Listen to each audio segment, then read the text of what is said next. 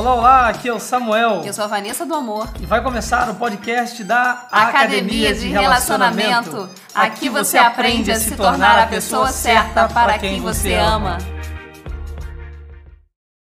E aí, galera da academia? Fala, pessoal. Bom, estamos aqui para gravar o nosso primeiro, Primeiro podcast. Vocês devem ter ouvido aí a nossa introdução do podcast. A gente já gravou essa introdução já tem mais ou menos uns dois meses. E hoje que a gente parou aqui, Mais que isso. nós Mais que estamos isso. aqui exatamente dentro do nosso closet. Nossa, que closet maravilhoso. Ah, nada disso. Uma bagunça só. Mas, Só para tá fugir das crianças e o áudio ficar melhor para vocês.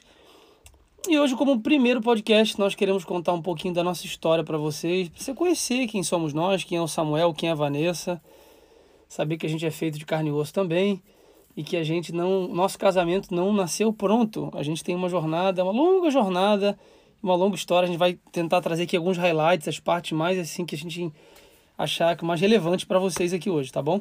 Só pra você entender, eu tô aqui de frente pro Samuel, um olhando pro outro, a gente vai poder se olhar. Eu poder compartilhar com você aqui, ó, é, um pouco da nossa história. Então, a gente vai.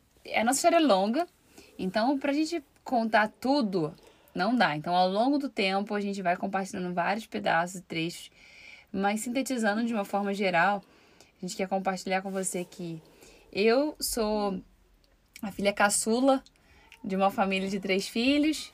E os E- Meus pais, eles, eles mantêm um casamento até hoje, eles têm 41 anos de casados. Então, eu pude ver o casamento deles, né, durante esse período todo. E sempre quis também viver um casamento assim.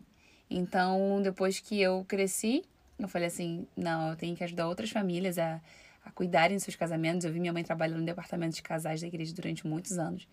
E ela ajudava muitos casamentos. E isso fez muito sentido na minha vida. E hoje eu me vejo com essa missão, né, com esse propósito de ajudar pessoas a consolidarem as suas vidas emocionais, seus sentimentos, casamentos. E as, que- as que não têm casamento ainda passarem a ter um. Bom, minha vez. Agora eu também sou de uma família, mas eu sou irmão mais velho, né? Irmão mais velho, eu tenho uma irmã mais nova e os meus pais também são casados até hoje, graças a Deus.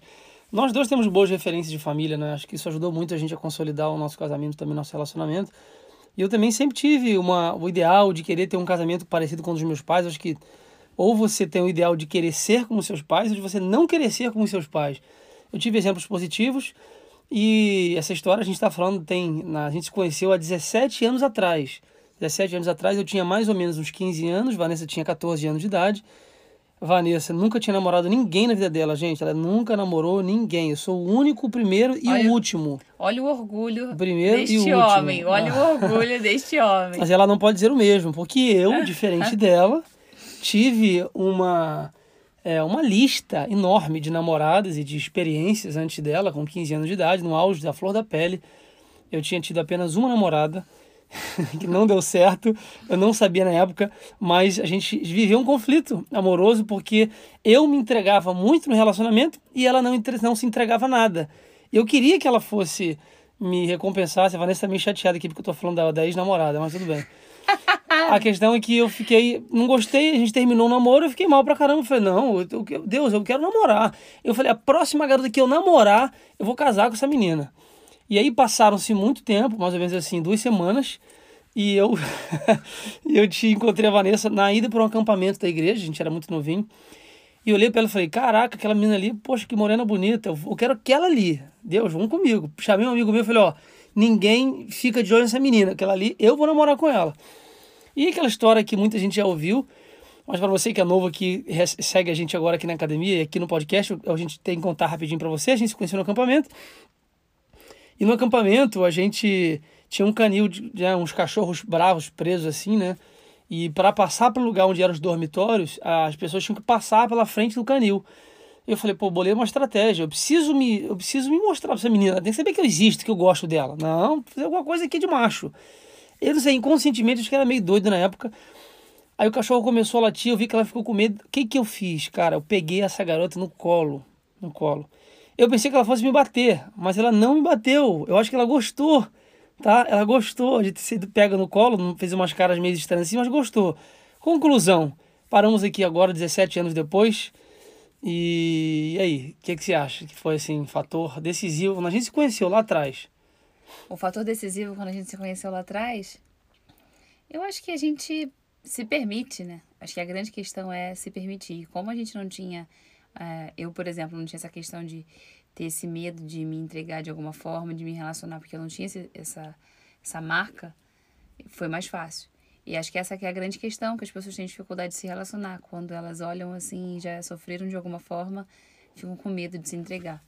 Então, o medo prejudica muito para iniciar um relacionamento. Por isso que todas as pessoas que começam um relacionamento, elas precisam estar livres do passado. Então, depois que a gente começou, passou aquele acampamento, aí o Samuel me perguntou assim, primeiro que ele tentou me beijar no ônibus. Claro, né?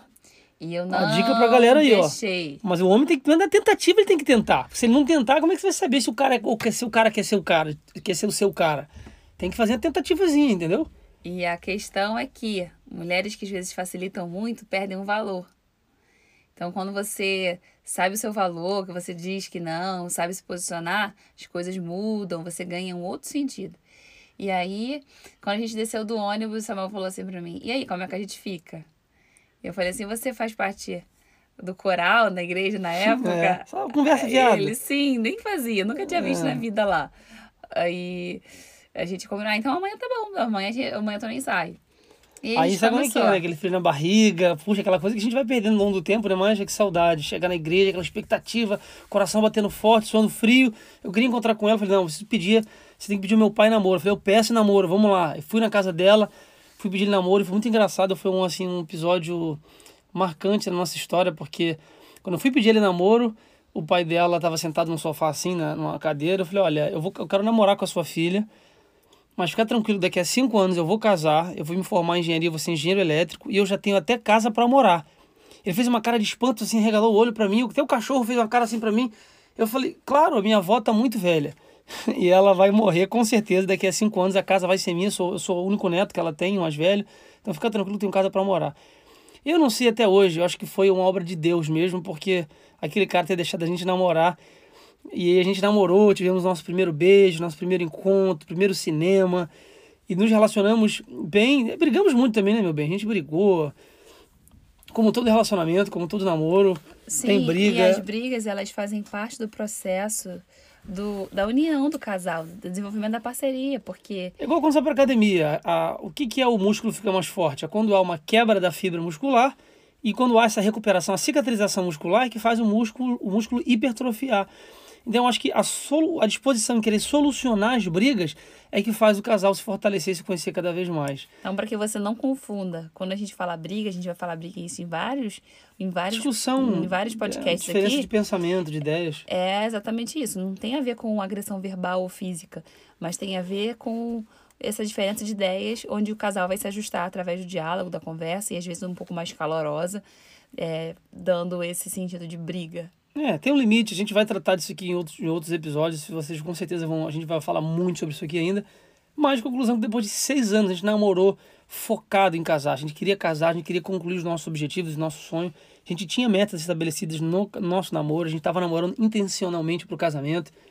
Eu cobrava a Vanessa isso, ela me cobrava por outro lado. A gente casou, nós moramos depois que a gente casou. Quer falar uma coisa do casamento? Casou, foi o perrengue, né? Ah, eu ganhava 900 reais quando a gente casou, né? Fazia estágio, foi um perrengue. A Muito gente difícil. tinha, basicamente, era o que? Era a geladeira, o sofá. Tinha sofá? Não, não tinha sofá, não. A geladeira, a cama, A gente tinha os móveis da cozinha, de móveis da geral. cozinha, a, A, cama, gente tinha cama, guarda-roupa, mesa. É, só.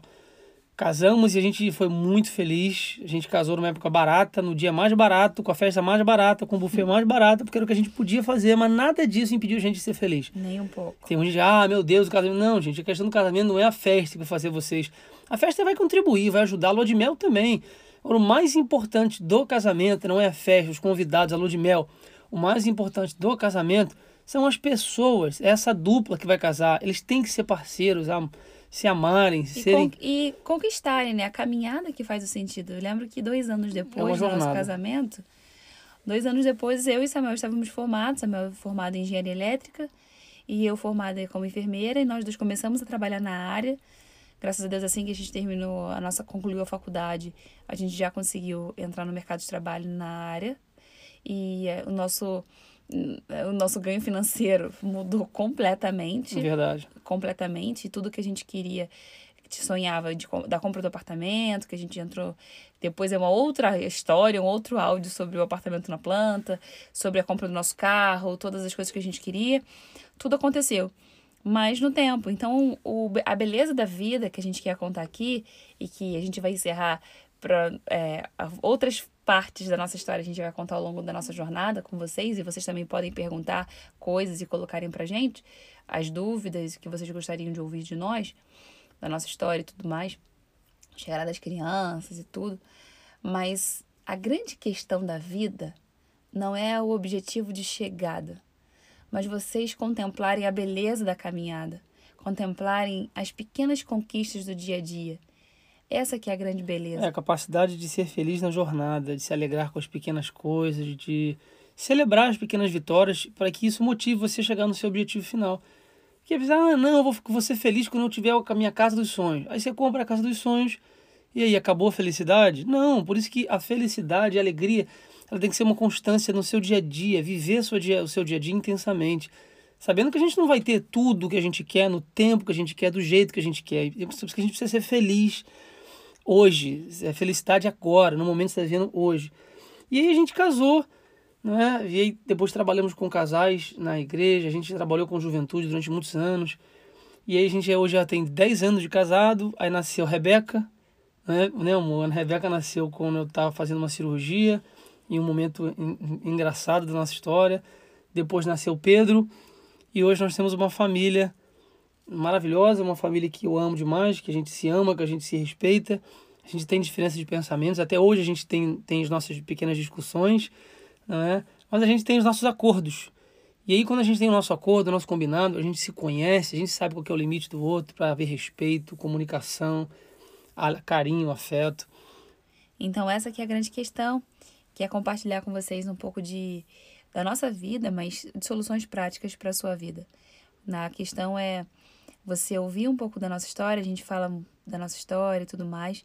É bonita, eu gosto demais da, da nossa história de amor, eu admiro, a história que eu mais admiro. Mas eu te convido a não admirar mais a nossa história. De você gostar, achar bonito, interessante, tirar os pontos positivos para você, mas olhar para sua história.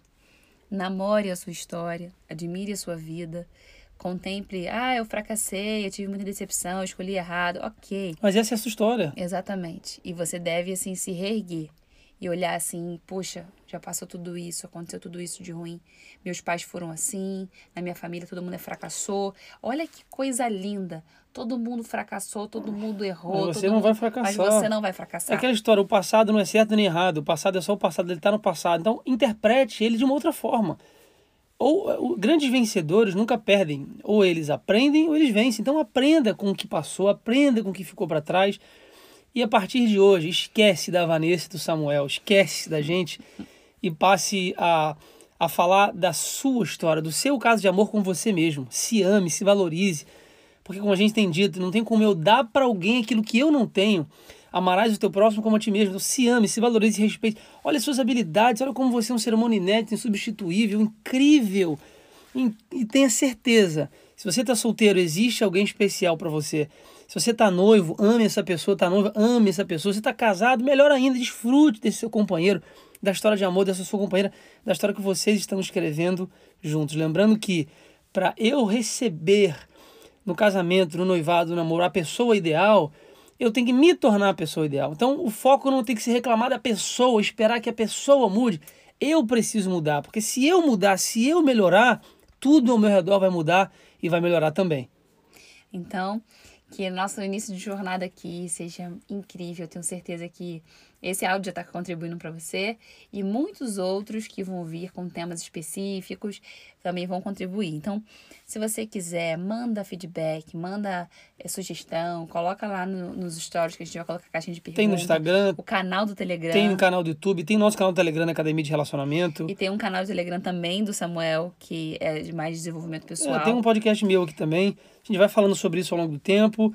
É, interaja conosco, é o nosso primeiro podcast aqui, então manda para todo mundo que você conhece, espalhe esse Isso. conteúdo, porque a gente a nossa ideia é postar semanalmente, pelo menos três, de três a quatro podcasts aqui, de três a quatro áudios com conteúdo relevante, prático, para te ajudar a aprimorar, a melhorar o teu relacionamento, seja você solteiro, noivo ou casado. Lembrando que o nosso, a nossa, o nosso mantra aqui é esse, tá? Academia de Relacionamento, um lugar para você fortalecer os seus músculos emocionais. É isso. Um beijo, pessoal. Tchau, gente. Até a próxima. Tchau, tchau.